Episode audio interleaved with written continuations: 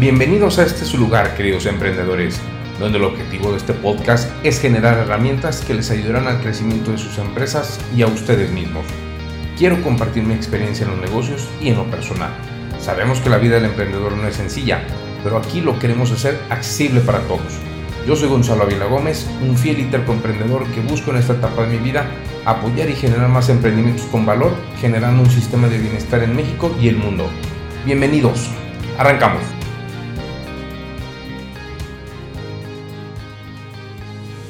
Pues muy buen día a todos, bienvenidos todos nuevamente a los que nos sintonizan a este nuevo episodio de podcast de Gonzalo AG, donde ya saben, donde platicamos un poco o un mucho de emprendimiento y sobre todo negocios, ¿no? Y quiero agradecerles por escucharme en este nuevo episodio y recordarles que me pueden seguir en mis redes sociales, en donde me podrán encontrar como Gonzalo AGMX, tanto en Facebook, Instagram, Twitter, LinkedIn, TikTok y todas las redes habidas y por haber. Y pues bien, el tema del día de hoy es un tema que yo creo que eh, el que no toque el tema en un podcast, pues no es un podcastero, ¿no? Y el tema es logremos la libertad financiera, ¿no? El día de hoy yo les voy a platicar porque es una historia propia Em, y que creo que eso es lo que más vale en, este, en, estos temas, en estos temas del podcast, ¿no? Que yo les pueda platicar respecto a, lo que yo he hecho, lo que yo he, lo que he logrado y sobre todo aprendamos de las experiencias de otros, ¿no? Yo creo que esto es lo más importante, mis queridos podcasteros, porque en la realidad es de que la libertad financiera pues nada más es únicamente, todo se basa en, hábitos, ¿no? Y yo como les he dicho, eh, todos los que me siguen en redes sociales, la realidad es de que mm, los hábitos forman a las personas, a las buenas personas, ¿no? A las personas que pueden lograr el éxito. No tampoco quiere decir que los hábitos generen el éxito instantáneamente, pero sí se tiene que trabajar y con buenos hábitos. Yo creo que esa es la diferencia. Entonces, hoy vamos a hablar sobre un buen hábito, precisamente, y que es la parte, la del buen hábito financiero, ¿no? Y, yo les voy a platicar porque creo que es bastante importante, ¿no? Hoy en día, mis queridos emprendedores y emprendedoras, que la realidad es de que si no tenemos una muy buena, eh, un buen hábito financiero, puede que tengamos problemas en el futuro. Y ahorita vamos a entrar en cada uno de los temas, pero yo creo que es bien importante que escuchen este podcast, que lo analicen y que tomen conciencia, ¿no? Yo lamentablemente, fíjense, o sea, eh, les voy a adelantar un poquito, pero lamentablemente yo hoy por hoy tengo 33 años y yo me di cuenta de esta situación hace un par de años, ¿no? Me cayó el 20 de esta situación. Entonces, a mí me hubiera encantado haberlo tenido desde hace mucho tiempo, ¿no? Y sobre todo que más adelante les platicaré mi historia, pero cuando tuve mi época más, más alta en temas de, de ingresos, pudo haber sido mucho más redituable esta situación, ¿no? Pero bueno, hoy vamos a platicar un poquito este tema de la libertad financiera, cómo lograr esta libertad financiera, ¿no? Y lo que yo quiero empezar por hacer, este, o por platicarles, es precisamente cuáles son los dos tipos de dineros que yo veo. Y estos dos tipos de dinero, que les pueden llamar muchas personas el pasivo y el activo, ¿no? El dinero pasivo y el dinero activo. Voy a empezar por decirles cuál es el dinero, cuál es el tipo de dinero activo. Y el dinero activo es precisamente el dinero por el cual tú vas a ganarte ese dinero. Tú todos los días en la mañana te levantas con la finalidad de generar dinero. Tú trabajas para generar dinero, ¿de acuerdo? Ese es el activo en el que tú te vas a trabajar a tu chamba eh, generas un sueldo o vas a tu empresa, eh, haces negocio y pues de esa manera estás generando dinero activo, ¿de acuerdo? Y el otro dinero, que le puedo llamar pasivo, es el dinero que tú no tienes que trabajar por él, sino que el dinero trabaja por ti. ¿Esto qué quiere decir? Que es un dinero que tú vas a invertir en ciertas cosas que más adelante les platicaré en dónde poder invertir. Y es un dinero que tú inviertes en X medio y que ese dinero que estás invirtiendo te está generando dinero, rendimiento, intereses o, lo que como tú le quieres llamar. Ese es el dinero pasivo, ¿de acuerdo? Espero más o menos entendamos la definición o entendamos un poco de la diferencia entre dinero activo y el dinero pasivo. De esta manera, Ahora el siguiente paso para la libertad financiera, que logremos esta libertad financiera, es la clave es generar dinero pasivo. Esto es lo más importante, mis queridos emprendedores y empresarios, que el dinero pasivo es la clave para que logremos la libertad financiera. ¿Por qué? Porque si nosotros todos los días todo, y todos los años o toda la vida trabajamos por el dinero, no va a haber un, punto en el que tú te permitas tener 60, 70, 80, 90 años y que no tengas problemas de dinero, ¿de acuerdo? Esto es lo que te va a permitir el dinero pasivo, que el día de mañana, si tú tienes o quieres generar un año sabático o quieres este, simplemente darte un par de días a la semana, que no te preocupe el tema del dinero, ¿de acuerdo? Esta es la finalidad, este es el, el objetivo, ¿de acuerdo? Entonces, ahora, ¿Cómo vamos a generar este dinero? Primero, como yo les decía, el primer paso que necesitamos dar es tener disciplina financiera. ¿Y qué es tener disciplina financiera? Que no te me vuelvas loco cada vez que te llega tu quincena. Que llegue tu quincena y te vas a una plaza, te vas a un mall y te estás gastando todo el, todo el dinero. Esa es la realidad. Entonces, lo que nosotros tenemos que hacer es que definamos una disciplina, un protocolo, de cierta manera, de qué hacer con el dinero. ¿Qué quiere decir esto? Que, por ejemplo, yo lo primero que te voy a decir es que tengas el hábito del ahorro, primero. Y esto es parte de la disciplina financiera. ¿Y cuánto es lo que tú me puedes preguntar, oye, cuánto es lo que lo ideal de ahorrar para cada vez que yo tengo o que me llegue mi dinero? Yo te recomiendo que lo mínimo tiene que ser el 10% de tu sueldo. Pero el ideal ¿sí? El ideal es el 20%. Si tú me preguntas, oye Gonzalo, ¿cuánto ahorras? Yo ahorro cuando menos, cuando menos el 20%, ¿de acuerdo? Y eso es lo que yo te recomendaría, que pudieras tener esa disciplina financiera y sobre todo que tengas el hábito del ahorro. Eso es lo principal. Luego, segundo, respecto al tema del hábito de los hábitos financieros es que debemos de ser muy conscientes de que el dinero tú lo tienes que partir. ¿Qué es lo que a mí me ayuda mucho? Partir el dinero que yo cada, cada quincena, cada semana, etcétera, recibo. Yo de ese dinero yo lo separo y digo, a ver, esto va a ser para este para la casa, por ejemplo, ¿no? Los gastos de la casa que pueden ser servicios, todo lo que se tenga que gastar en expensa, etcétera, ¿no? Todo lo que tenga que ver con casa lo destino y ya digo, ok, entonces son, no sé, dos pesos. Dos pesos son para la casa. Luego, posteriormente, cuando vayas al súper, es algo que a mí me ha funcionado bastante y te lo recomiendo mucho, es que vayas con una lista. O sea, ve al súper a comprar tu despensa, pero ve con una lista. Porque es bien fácil que vayas viendo los pasillos y dices, ah, esto se me antojó, o esto pasó y etcétera, etcétera, ¿no? Entonces, o por otro lado, ten presupuestado que vas a tener estos, estos extras, ¿no? Pero sobre todo lo que yo quiero decirte es que tengamos el hábito de que respetemos un presupuesto, ¿de acuerdo? Esto es bien importante, porque de otra manera vamos a generar estos gastos que vas a decir, oye, yo no sé en qué carajos me los gasté, pero me gasté más dinero. Y eso es lo que tenemos que evitar, ¿va? Entonces, de esta manera, tú ve al súper y haces un presupuesto y en base a ese presupuesto vas, compras tus cosas y listo, ¿no? O en este caso haces una lista y dices, ok, me voy a, comprar estas cosas y no me salgo de mi lista, ¿no? Esto es un gasto muy recurrente, ¿eh? Y en los libros que he leído te recomiendan mucho este, este, este tema, ¿no? Y aprovechando ahorita que hablo de libros, les voy a recomendar dos libros pues que obviamente hablan mucho de este tema, que por favor, si tienen la oportunidad, léanlos. Uno es obviamente un clásico que es eh, Padre Rico, Padre Pobre, de Robert Kiyosaki, y hay otro libro también de Robert Kiyosaki que se llama ¿Por qué los ricos se vuelven más ricos? Eh, y por último, les voy a recomendar este, el libro de Tony Robbins, que si no mal recuerdo, déjenme revisar cuál es el nombre, se llama Dinero domina el juego, ¿de acuerdo?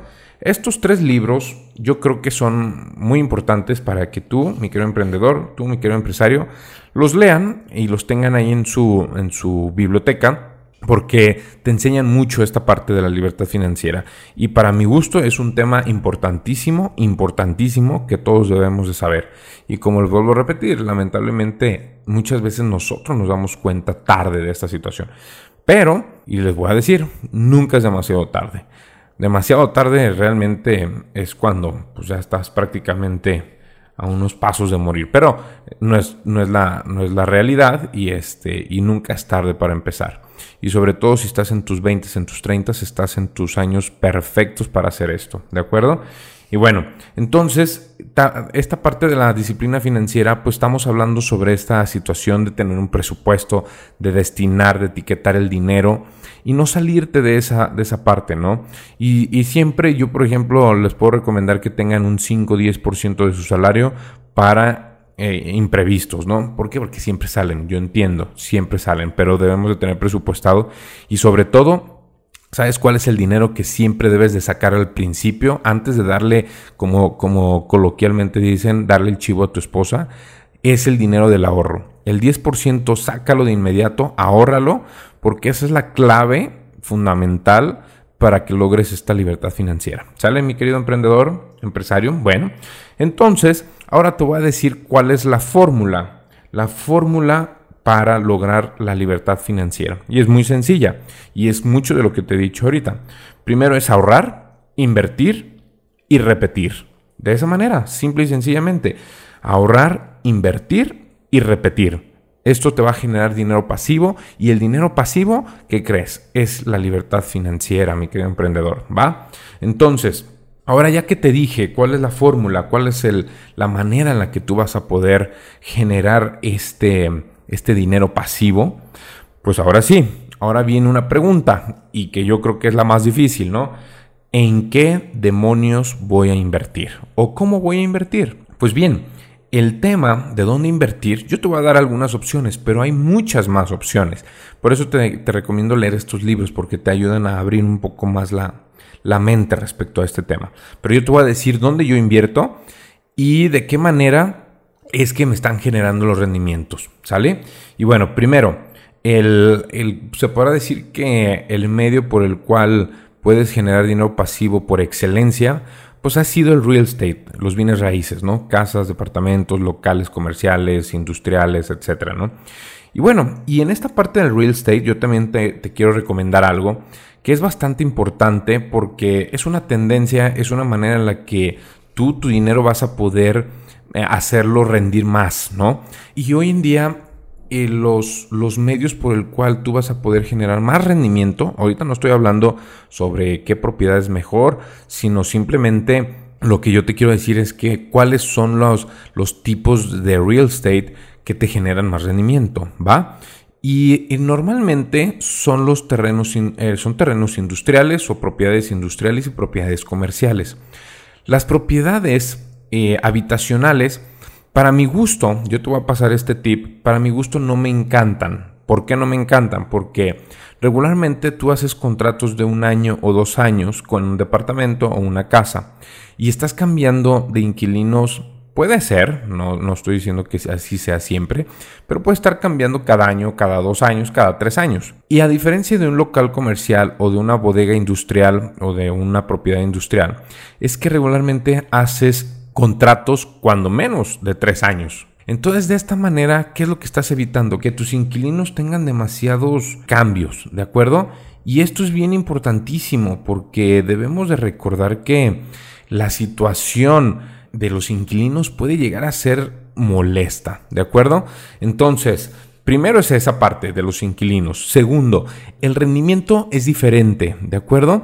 El rendimiento más o menos de una propiedad comercial o industrial, más o menos debe de andar rondando, mm, ¿qué te gusta? A lo mejor el 0.8%, el 1% incluso mensual, ¿de acuerdo? A diferencia de una habitacional que la media es el 0.5% del valor de la propiedad. Así que para que te des una idea, yo en la parte del real estate, si quieres invertir, yo te recomendaría ver la parte comercial o industrial, si lo quieres ver de esa manera como dinero pasivo, ¿de acuerdo? Por el tema inquilino y por el tema de rendimiento, ¿sale?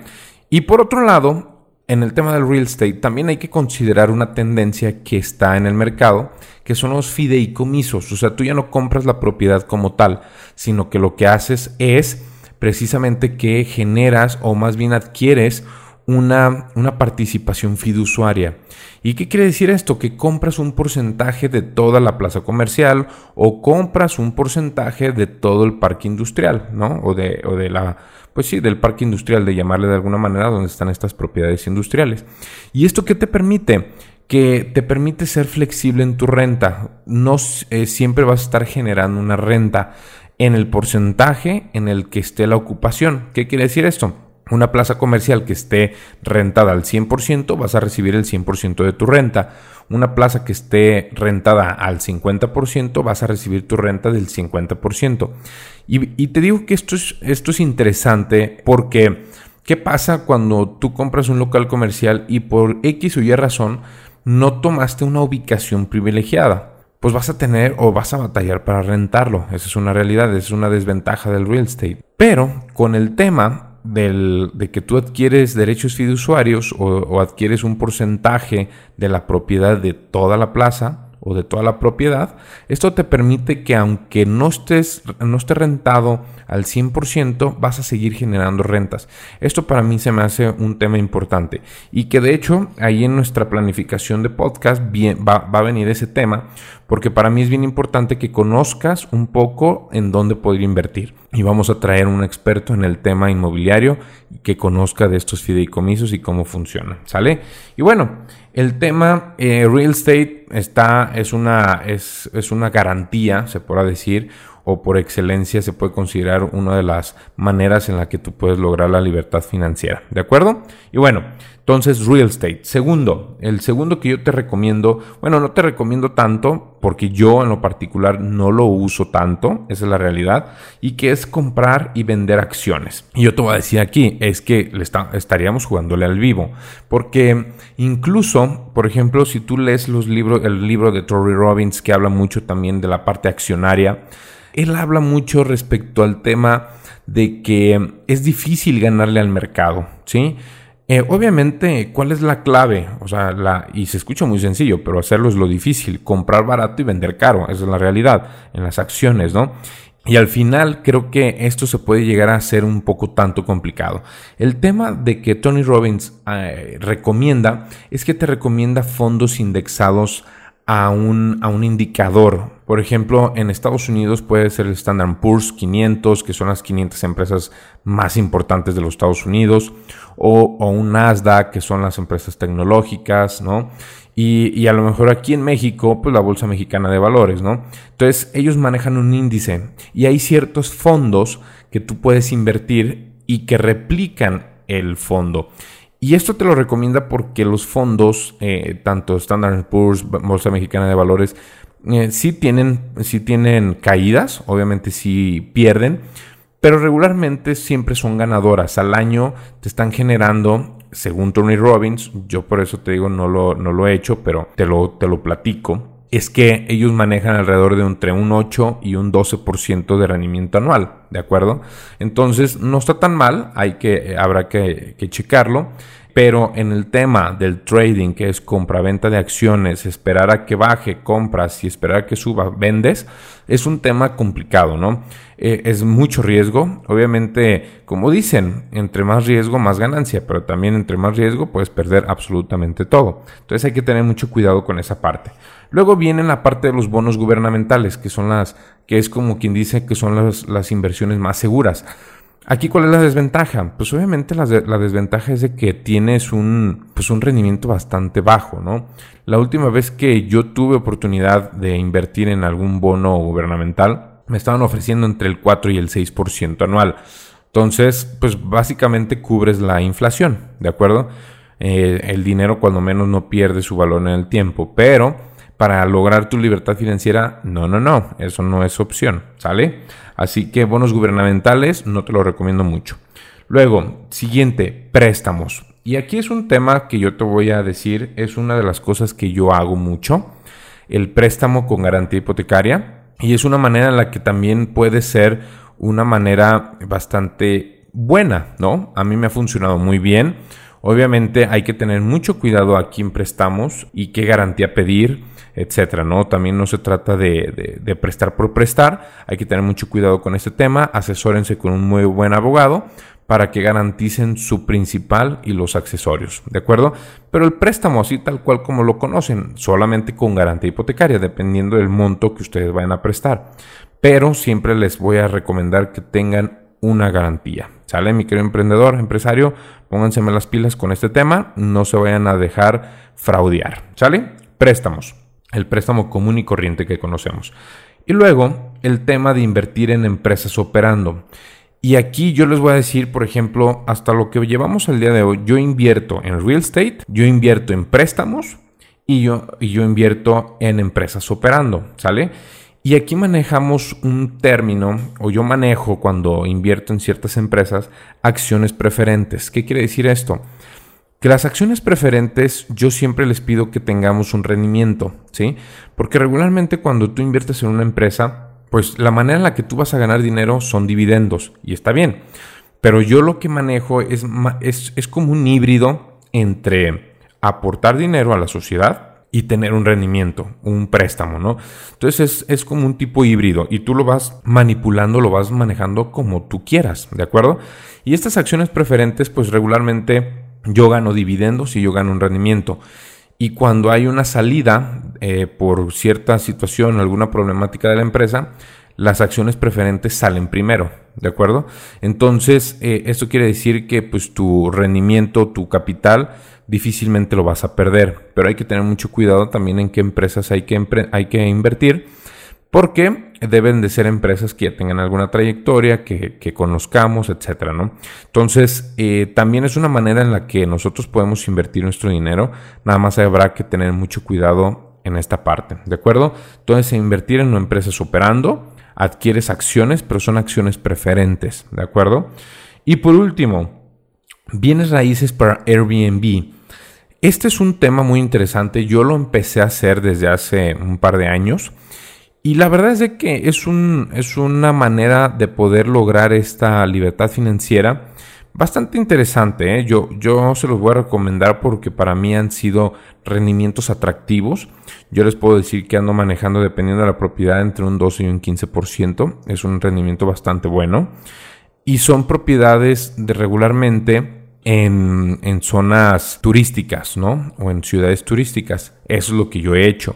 Y la verdad es de que es bastante interesante, es bueno, eh, sí conlleva un tema administrativo, pero si encuentras una empresa que te pueda hacer esta chamba sin que te desgastes tanto, yo creo que puede ser bastante interesante, ¿sale? Entonces, ¿en dónde yo te puedo recomendar? Porque yo ya lo he hecho en real estate, normalito, en, en temas comerciales, industriales, préstamos, como les decía, invertir en empresas operando, que son acciones preferentes, lo he hecho poco, pero sí lo tengo y bienes raíces por Airbnb. Estas son las cosas en las que yo invierto, donde yo te puedo decir que funciona y que te genera buenos rendimientos. ¿De acuerdo? Y bueno, estas son algunas opciones que yo te estoy dando, que te estoy ofreciendo, que te estoy comentando, para efectos de que tú puedas lograr esta famosa libertad financiera.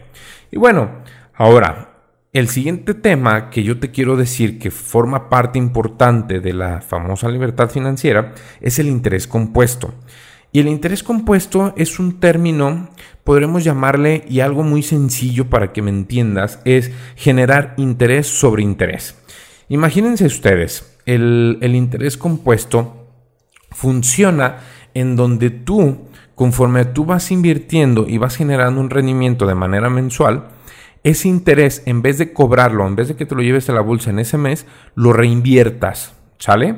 Y, que lo, y lo reinviertes y eso te va a generar interés sobre ese interés.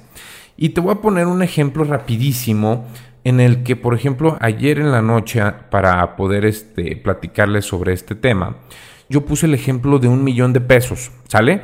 En donde un millón de pesos lo estamos invirtiendo de manera mensual al 1%, ¿de acuerdo?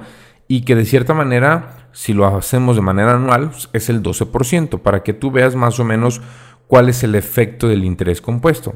Imagínate tú en donde inviertes un millón de pesos al interés del 1% mensual, son 10 mil pesos y estás cobrando tus 10 mil pesos mensuales, ¿de acuerdo? Y esos 10 mil pesos mensuales, al último, al, al, finalizar el ejercicio, al finalizar el año, vas a recibir 120 mil pesos de interés, ¿de acuerdo? Muy bien, ahora, si nosotros invertimos ese millón de pesos, pero en vez de cobrar los 100 mil pesos, los cobramos hasta finalizar el año, vean el efecto. Lo que vamos a cobrar al finalizar el año, dejándolo todo el año y, y generando interés sobre el interés, vamos a recibir, en vez de 120 mil, vamos a recibir 126 mil 825 pesos. ¿De acuerdo? Y entonces ya nuestra tasa, nuestra tasa de rendimiento, en vez de que sea del 12%, que, que eso es lo que podremos decir que viene en contrato, ¿no? Realmente nos están dando una tasa efectiva del 12.68%. ¿De acuerdo? Imagínense ustedes, esto nada más es para efectos de un año. ¿sí? Imagínense cuando dejen este dinero por 5, 10, 20 o 30 años, ¿sale? Entonces, este es el poder del interés compuesto. ¿Y qué es lo que yo les diría? Nosotros tendríamos que generar un dinero pasivo teniendo por un lado el interés compuesto y por otro lado el interés normal. ¿Y por qué? Porque yo te recomiendo esto? Porque yo para, para generar mi libertad financiera yo la veo que mi libertad financiera la tengo que ver a corto plazo y a largo plazo. ¿De acuerdo? Yo siempre, yo Gonzalo, yo estoy pensando siempre en el presente y en el futuro. ¿Por qué? Porque la realidad es que nosotros el futuro muchas veces no lo tenemos garantizado. Esa es la realidad. Yo muchas veces he hablado sobre eso de que siempre vivir el presente pensando en el futuro, ¿no?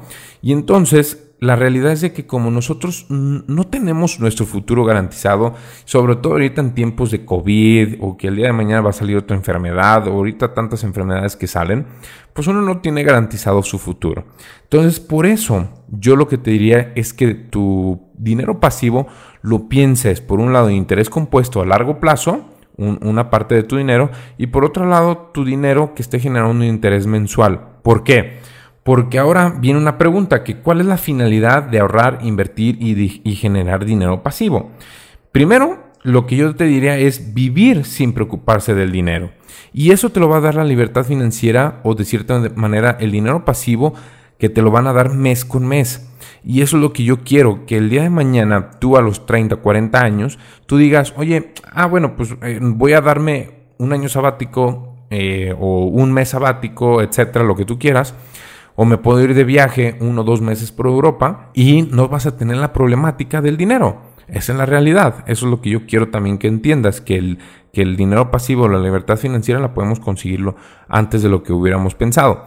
Y por otro lado, es pensar en el futuro, en un retiro, y también deja un dinero trabajando que te esté generando un interés compuesto y manéjalo a largo plazo, ¿de acuerdo? Y ese es el efecto que te va a dar el interés compuesto, ¿de acuerdo? Y bueno, y también la finalidad es que tu dinero pasivo pague tus lujos.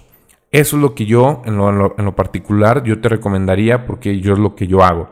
Cada vez que yo me quiero generar o que me quiero dar un gusto, un carro o un reloj o lo que tú quieras, lo que yo tengo que decir es, ok, el reloj me va a costar, no sé, 10 pesos. Ok, entonces yo tengo que generar dinero pasivo eh, que el día de mañana me esté dando lo suficiente para comprarme ese reloj. Y eso es una meta que te, puedes que te puedes proponer, de decir, ok, me quiero comprar ese carro, me cuesta 100 mil pesos, ok, tengo que generar dinero pasivo que me esté dando mensualmente para que me compre ese carro, ¿no? O voy a generar dinero pasivo con interés compuesto para que al final del año el interés va a ser mayor y me voy a poder comprar ese vehículo, ¿de acuerdo? Esa es la manera en la que yo, esa es mi filosofía y creo que me ha funcionado bastante bien porque también una de las cosas y una de las cosas que yo te quiero decir hoy es que la deuda no es mala, ¿sale? ¿Por qué? Porque también hay que entender que, por ejemplo, hoy te quieres comprar un Ferrari, un Porsche o un carro eh, bastante este, glamuroso, pues yo lo que te diría es que también tú puedes pedir la deuda, pero al momento de que tú adquieres una deuda y tu compromiso es de 50 mil pesos mensuales, pues por favor ponte las pilas primero, genera dinero pasivo mensual que te generen 50 mil pesos, ¿sale? Y de esa manera lo que vas a hacer es que vas a adquirir una deuda sin problemas, o sea, sin preocuparte, sin decir, ay, ahora qué voy a hacer, cómo lo voy a hacer, tengo que trabajar más, etcétera. No, señores, única y exclusivamente genera primero activos que te van a generar un dinero pasivo suficiente para que puedas adquirir un bien de lujo, ¿sale? Esa es la manera, ese es, el ideal, esa es la manera en la que nosotros debemos de pensar. Sacrifícate un tiempecito y cómprate tu lujo. ¿Por qué? Porque imagínate tú, te voy a poner un ejemplo muy claro. Imagínate tú que vas a comprar un bien raíz y que a lo mejor te va a costar a lo mejor un par de millones o no sé. Pero te va a generar un rendimiento mensual, imagínate, de 50 mil pesos en la bolsa. Y vas a decir, ok, oye, pues me está generando este bien o este activo 50 mil pesos mensuales y me va a permitir agarrar una deuda de 50 mil pesos mensuales. Vas y te compras un vehículo, pagas mensualmente 50 mil pesos y la diferencia es que si tú hubieras comprado o si hubieras adquirido puros, puros activos como vehículos, este, tus lujos, tu bolsa Louis Vuitton, etcétera, etcétera, hubieras comprado todo eso con el dinero que invertiste en un activo que te va a generar esa renta, entonces, ¿qué crees? Lo que estás haciendo es que estás generando un activo que te va a comprar no una bolsa, no un carro, no un lujo, te va a comprar muchísimos lujos de aquí en adelante. Eso es lo que tenemos que entender, ¿sale? Entonces, el dinero pasivo es una maravilla, es una eh, eh, es la octava maravilla del mundo, esa es la realidad, ¿sale? Y lamentablemente, como les digo, muchas veces nos cae el 20 esto demasiado tarde. Por eso quiero que escuches este podcast y que te haga reflexionar. Y con todo gusto, si tienes dudas respecto a este tema, escríbeme por, por mis redes sociales y con mucho gusto te puedo ayudar para entender esta situación que te va a lograr o que va a lograr que tú seas una persona feliz. Créemelo. Y bueno, entonces lo que les decía, la deuda no es mala si la sabemos usar. Incluso como un Donald Trump, que él dice que todo, todo, todo, todo, él lo debe y sobre todo que él vive de la deuda, ¿sale?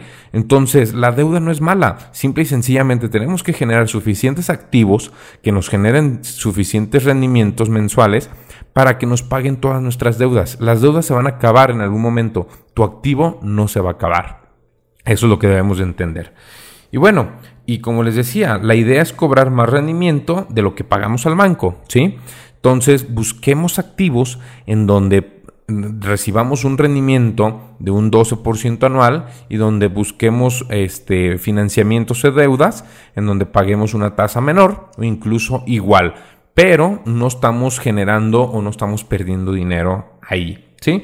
Si adquieres una deuda, el dinero pasivo que pague esa deuda, es lo que les comentaba. Si por ejemplo, si tú vas a, comprar un vehículo, te vas a pagar 10 mil pesos de mensualidad, pues que ese dinero pague tu deuda, ¿sale? Eso es lo ideal, esa es la finalidad. Y te puedes endeudar, la deuda no es mala. El apalancarte es una, es una muy buena manera de poder adquirir ciertos bienes, pero cerciórate de que no estés preocupado mes con mes de pagar esas deudas. Y ya eh, para poder empezar a cerrar este capítulo, pues yo, hay una pregunta que yo me hago y cuál debería ser la filosofía de vida al respecto al dinero. Yo les diría, y como les comentase un poco, es vivan el presente pensando en el futuro. Generen dinero pasivo en donde le esté generando y pagando sus lujos durante su vida. Y también piensen en el futuro, cómo quieren, cómo quieren o cómo les gustaría retirarse, ¿no? Viajando, etcétera, etcétera pues tengan en mente ese objetivo, tengan en mente el objetivo de generar X cantidad de dinero pasivo para que paguen su vida en su retiro, ¿de acuerdo? Y lo, que, y lo que les quiero recomendar es que ahorren, inviertan y generen un futuro, garanticen su futuro, ¿de acuerdo? Y como les he dicho, no caigamos en extremos, eh, no caer en, en ser una persona muy, muy agarrada del dinero, vivan también, o sea, disfruten un poco, pero tengan la cultura del ahorro, ¿de acuerdo? Y sobre todo también, pues no caigan en la situación de gastarse todo el santo dinero, ¿sale? También tengan el hábito del ahorro. Y bueno, y como yo les comentaba, realmente esto yo les puedo decir y les puedo recomendar las cosas y les platico cómo me ha ido a mí porque eh, es una, es una, es una experiencia propia, ¿no? La libertad financiera yo la he logrado poco a poco pero como les digo, lamentablemente a mí me hubiera gustado conocer este término, que alguien me lo hubiera platicado hace muchos años, porque hubieran sido diferentes las cosas. Hoy no puedo decir que me vaya mal, pero, pero siempre he pensado que las cosas nos pudieron haber ido mejor. Y lo que tenemos que hacer es ocuparnos, nunca es demasiado tarde, ¿sale? Así que por favor, pónganseme las pilas y logremos esa libertad financiera, señores. Yo quiero que el día de mañana todas las personas que me escuchan logremos esta libertad financiera. No nos preocupemos que el dinero no sea una preocupación más de mes con mes. ¿Sale? Y como les vuelvo a comentar, pues si tienen dudas, si tienen o si quieren hacerme alguna pregunta respecto a, esta famosa libertad financiera, con mucho gusto. Yo les puedo decir que mes con mes yo hago, yo trabajo mi libertad financiera. No puedo decirles que sea un experto, pero sí les puedo recomendar lo que yo he hecho, lo que hago y con tal de que les pueda ayudar, ¿sale? Y bueno, pues muchísimas gracias a todos los que escucharon este nuevo episodio de podcast de Gonzalo AGMX. Les recuerdo mis redes sociales que me pueden seguir como Gonzalo AGMX en Instagram, eh, Facebook, Twitter, TikTok, todas las redes sociales. Y nos vemos en el próximo episodio. Muchísimas gracias a todos, que tengan excelente día.